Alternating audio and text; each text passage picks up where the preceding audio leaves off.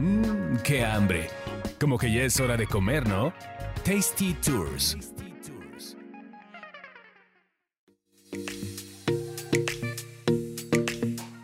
Hola, ¿qué tal? Seguimos aquí con la comedera. Yo soy Roxana Cepeda y Carlos Mendoza, ¿cómo estás? Señores, un gusto.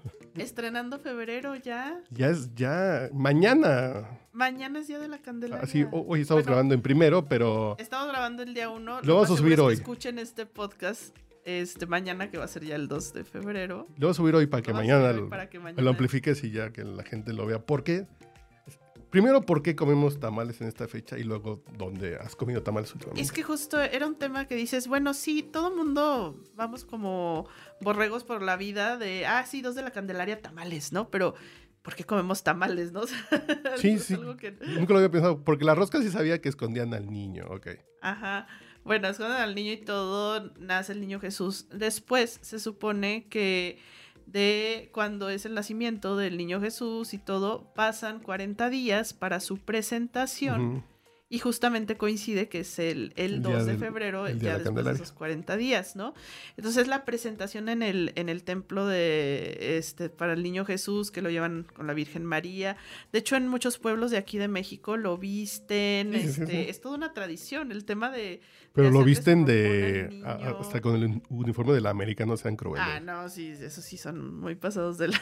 De policía, de... Aquí en la calle pero, de... pero ya los más tradicionales sí los visten bonitos, este, les Pero- sus ropones así de color. Pero si vas al...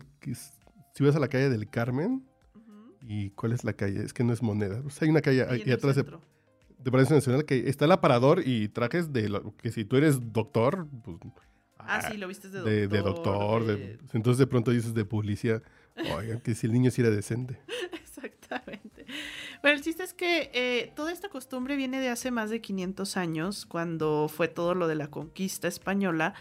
Pues sabemos que eh, empezó todo este tema del mestizaje y que los españoles empezaron a meter un poquito todo, bueno, no un poquito, no fue nada lindo, ¿verdad? Pero este trajeron como todas estas costumbres de Pero aprovechaban de donde se podía... católica y aprovechaban ciertas eh, fechas o coincidencias que había con, con los, eh, con fechas de los indígenas para poder meter también ellos parte de sus costumbres. Entonces ellos vieron que justamente esta, pues esta época o esta fecha de la Candelaria también coincidía cuando nuestros antepasados indígenas estaban haciendo, pues en ese entonces, sacrificios de, de niños para las siguientes cosechas de, de maíz, ¿no? Este, bueno, de, en general cosechas de todo.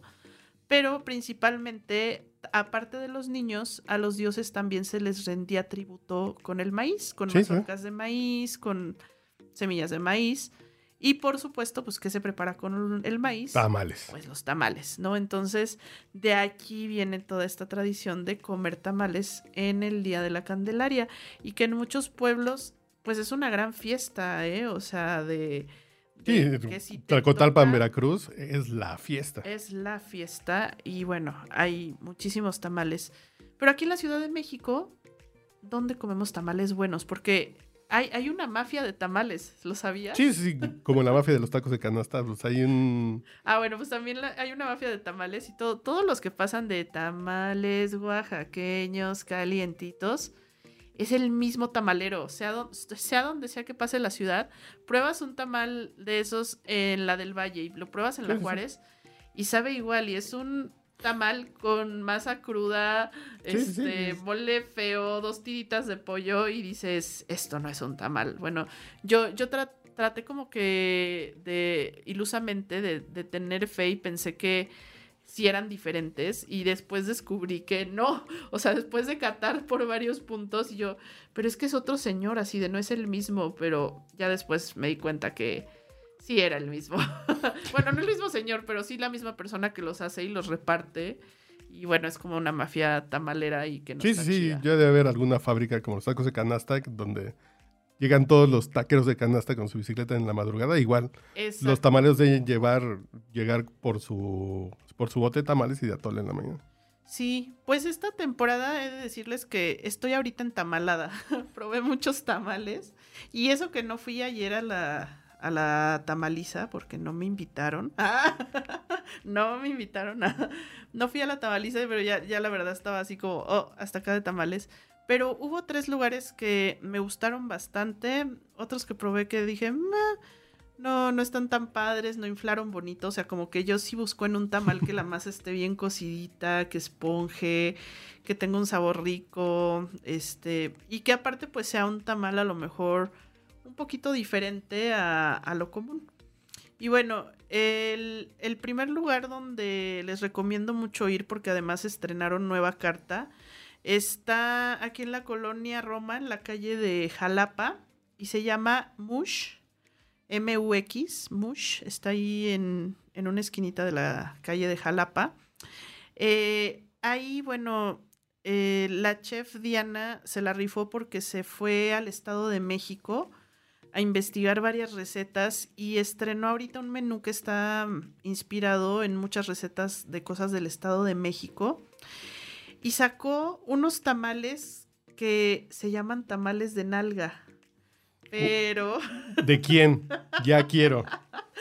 No me malentiendan, no le cortaron las nalgas a nadie. Yo siempre he dicho, imagínate un, un, ribeye de eso, debe estar riquísimo.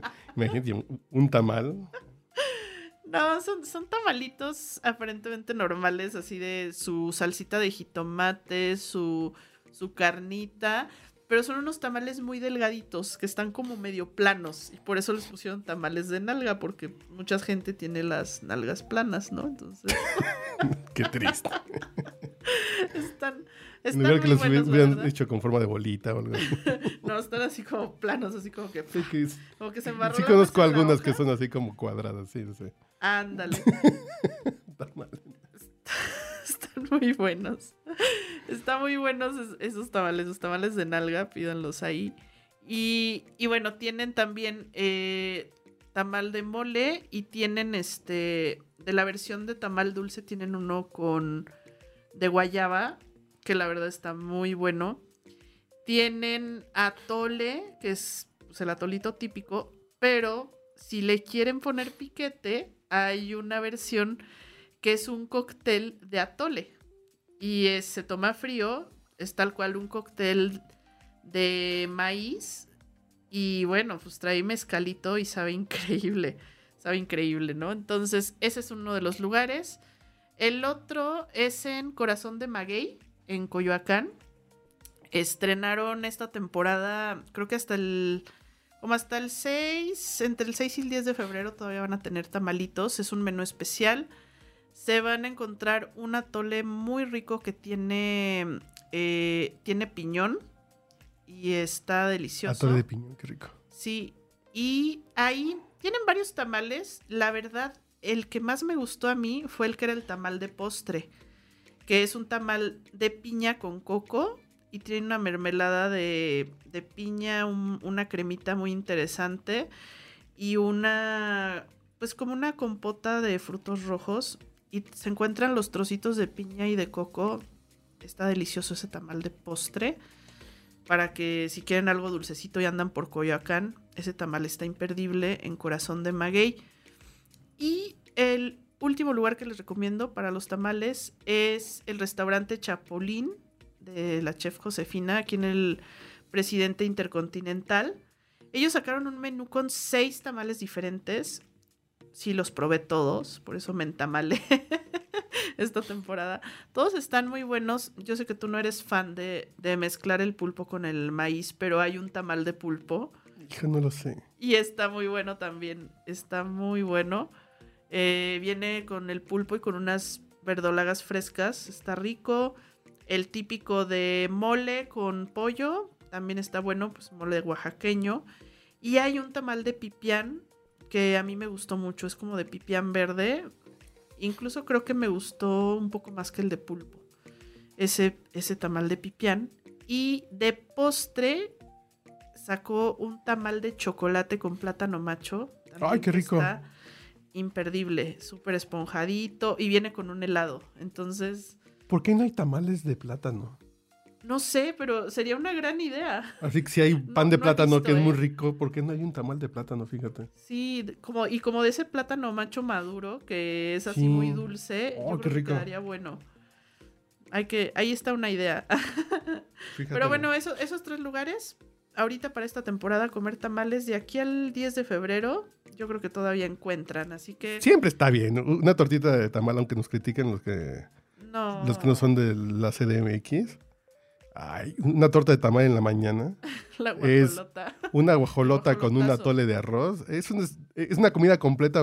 Ya con eso tienes la energía los carbohidratos y el azúcar para todo el día. Bueno, pues está bien, se les perdona, se perdona.